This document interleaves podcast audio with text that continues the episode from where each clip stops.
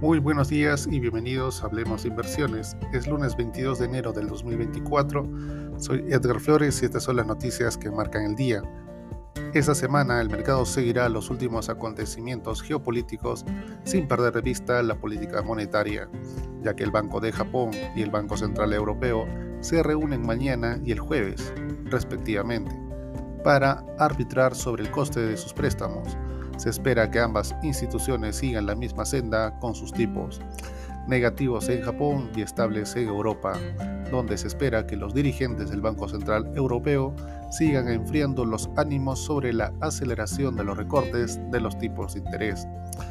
En términos macroeconómicos, el plato fuerte llega el jueves con la primera estimación del PBI estadounidense del cuarto trimestre y el viernes con el índice deflactor del consumo en Estados Unidos, el dato de inflación favorito de la Fed.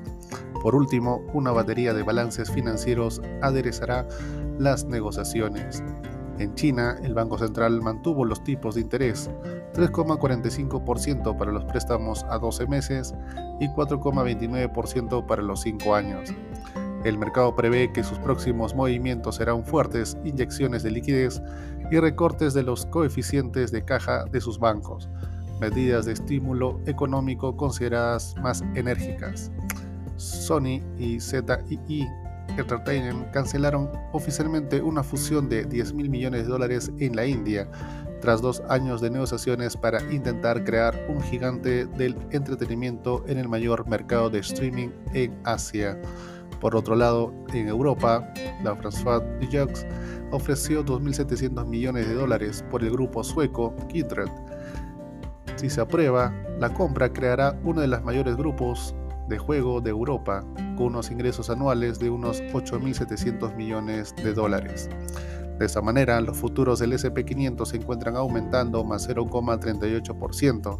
En Europa, el índice de referencia Eurostock 600 con rendimiento positivo más 0,46%, con el CAC francés y el DAX alemán con rendimientos alcistas de más 0,35% y más 0,43% respectivamente.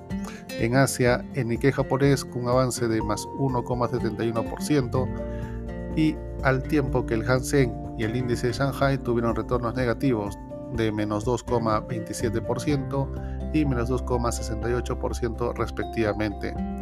La cotización del oro sube más 0,07%, llegando hasta los 2.030 dólares la onza. Por su parte, el petróleo West Texas Intermediate aumenta más 0,23% hasta los 73,47 dólares por barril. El mercado local peruano cerró en terreno positivo, más 0,50%, impulsado por el avance de los sectores minero e industrial.